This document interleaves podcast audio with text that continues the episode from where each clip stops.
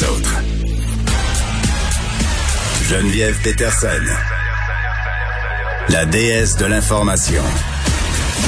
Vous écoutez Geneviève Peterson. Cube Radio.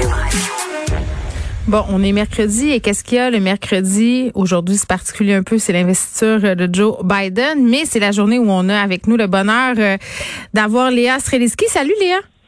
Salut! Bon, tu voulais euh, revenir évidemment sur ce qui se passe aux États-Unis, le départ euh, de Donald Trump de la Maison-Blanche. Plusieurs personnes le saluent. Moi, je disais tantôt que je sentais que c'était le début euh, d'un temps nouveau. Mais toi, tu es plutôt du côté de ceux qui disent Ah, faudrait pas vendre la peau de l'ours avant de l'avoir tué et se réjouir trop vite. Ben, je, je suis très optimiste quand même. C'est juste que je, veux pas qu'on fasse semblant que c'était pas traumatisant ce qui vient, ce qui vient d'arriver. Euh, ça fait quatre ans que c'est traumatisant là. Je veux dire, c'est ça qui m'inquiète un petit peu, c'est-à-dire que l'ambiance de cette inauguration était somme toute quand même bizarre. Je veux dire, il y a deux semaines, il y avait une insurrection dans le Capitole. C'est hmm. Je trouve, je trouve que euh, essaye de passer vite à autre chose, puis c'est normal. Là. Ils n'allaient pas euh, faire une inauguration présidentielle dans un Capitole tout cassé. Là. Sauf que ils ont fait le ménage. Sauf que l'ambiance est bizarre quand même. Puis je suis évidemment rassurée que ce soit Joe Biden qui soit président. Euh, c'est juste qu'ils ont vraiment un gros ménage à faire. Puis c'est un petit peu comme l'ambiance de la pandémie. Quelque part, on essaie tous d'avoir un sentiment de normalité, mais je sais pas comment on va sortir de ça. C'est-à-dire que il, il y a quand même des traumatismes assez profonds qu'on vit en ce moment. Puis je suis rassurée que ce soit Biden et Kamala, évidemment, qui prennent le pouvoir. Sauf que je pense pas qu'on puisse faire abstraction de l'ambiance. oui, puis en même temps, je pense qu'il va falloir un peu euh, se questionner collectivement sur comment on en est arrivé là aussi. Parce qu'il a été élu, il a été là quatre ans. Oui. Puis, sincèrement, euh, J'aime pas trop qu'on dise que Trump part, mais que le Trumpisme reste. Ben, c'est vrai. mais, mais c'est c'est vrai, mais mais en même temps, il y a quand même certaines conjonctures qui font qu'on on a vécu quatre ans où c'était vraiment le, le, plus moche de l'humain qui était euh, révélé. Là, c'est quand même un ça a quand même canalisé, il canalisait vraiment, vraiment ça. Puis j'ai quand même bon espoir qu'à partir du moment qu'il y a un meilleur exemple qui est en place, ça révèle moins ce côté sombre de l'humain, cela dit.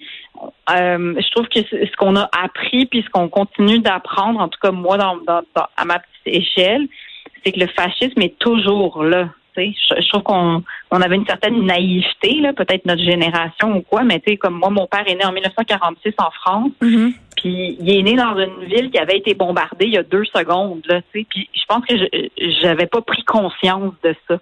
J'avais pas pris conscience. Je, je, pensais que c'était plus parti que ça.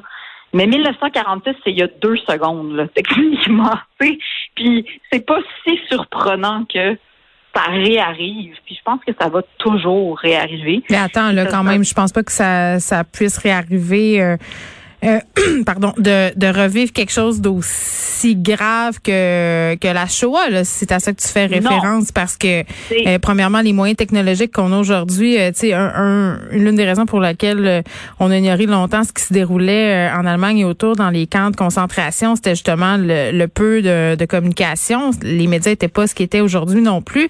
Mais je comprends à quoi tu veux faire allusion. Léa, j'ai vu, je sais pas si tu l'as vu, cette vidéo d'Arnold Schwarzenegger où il révèle euh, en fait le passé nazi de son père et où il explique comment une nation entière puis des gens bien normaux peuvent glisser en un claquement de doigts sans trop s'en rendre compte dans des idéologies fascistes. Exact. Puis c'est à ça que je fais référence, c'est que hmm. euh, on est euh, mon, mon espèce de deuil, c'est de, de, me rendre compte à quel point est-ce qu'on est on est obligé de toujours surveiller hmm ce côté-là de l'humain, tu sais. Puis quelque part, je le vois pas comme de manière défaitiste. Je trouve même pas que c'est une. Je, dis pas que c'est une mauvaise nouvelle. Je dis qu'il il faut en être conscient. Puis si on en est conscient, ça veut dire que nos institutions, nos moyens de communication, nos médias, euh, la police, euh, la politique, le gouvernement, tout, tout ce monde-là doit être conscient que notre côté ombre fait que rapidement, on peut décider, ben, tu sais, rapidement, C'est-à-dire qu'il y, a des forces en place qui peuvent venir canaliser ce que l'humain a de vraiment pas beau. Puis là, on est chanceux parce que bon, on va espérer que ça soit à peu près fini. Puis ça s'est pas fini dans un bain de sang. On est d'accord que évidemment que c'est très grave ce qui s'est passé au Même des gens qui ont perdu la vie. Euh... Oui, c'est ça. Il y a quand même cinq personnes qui ont perdu la vie, mais ça aurait pu vraiment être mille fois pire. Mais bien entendu. Mais moi, je me dis que d'un côté, euh, évidemment, il faut rester vigilant. Je pense que, euh, et même euh, comme dans tous les, les, mouvements, les courants de pensée, les acquis, je pense que la première erreur qu'on fait comme société, c'est de prendre les choses qui sont acquises justement trop à la légère, de se dire ah on est on est rendu là, on a passé à autre chose, donc c'est pour toujours. Je pense que quand on traverse une crise sociale, les choses qu'on pensait pour acquises sont peut-être les premières à tomber. Ça, c'est une chose.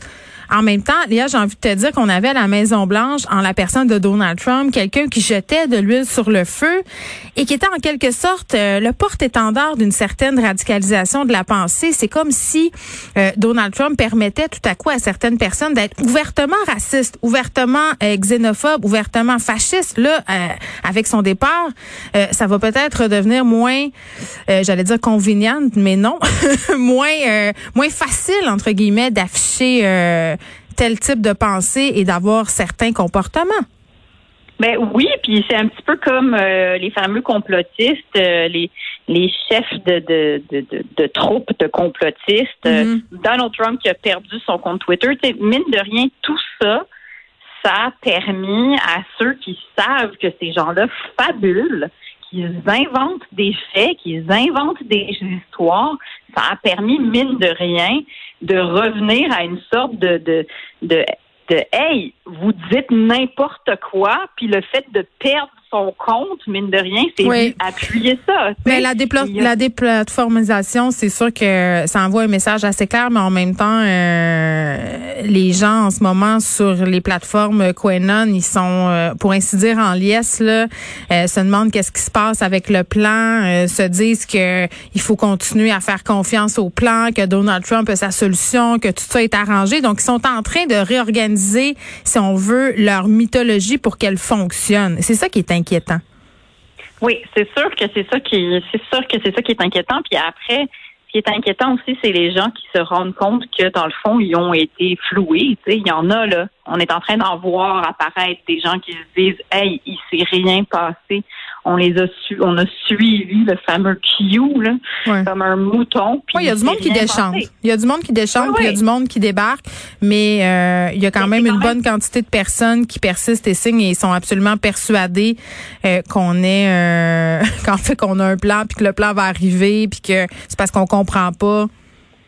Oui, c'est sûr qu'il y en a beaucoup. Cela dit, on ne peut pas permettre à nos plateformes sérieuses, puis euh, ben sérieuses, c'est-à-dire, il faut vraiment qu'il y ait de plus en plus de voix qui s'élèvent pour dire on ne peut pas mettre ces, ces opinions-là euh, au même niveau que les opinions de gens dont c'est le métier de vérifier de l'information chaque jour. Là, il faut qu'à un moment donné, il y ait un tri qui se fasse.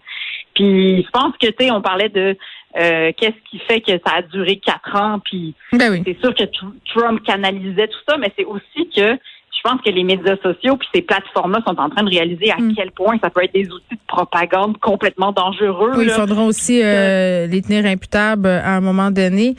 Euh, une chose est sûre, il faudra rester sur nos gardes. Léa et l'Amérique a bien des plaies à penser. Ce sera long, ça se fera pas du jour au lendemain. Non, puis ça reste nos voisins en attendant, euh, je, je, je, célèbre. C'est aussi la fête de ma mère aujourd'hui, Jen, toi. Donc, on va revenir, on va revenir au petit plaisir quotidien. Oui, euh, ça fait du bien. Il y a aussi une vraie vie euh, qui se passe chez nous entre nos murs.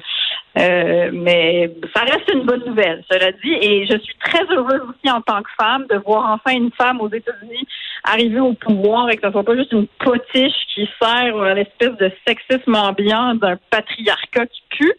Euh, C'était ça depuis quatre ans. Alors, euh, c'est le fun de voir Kamala Harris arriver au pouvoir et te dire Hey, regarde, un modèle qui nous élève un peu plutôt que juste être une madame euh, Barbie qui ment ça change. raison, ça fait du bien. Léa merci beaucoup. Ça me fait plaisir. Salut. Bye bye.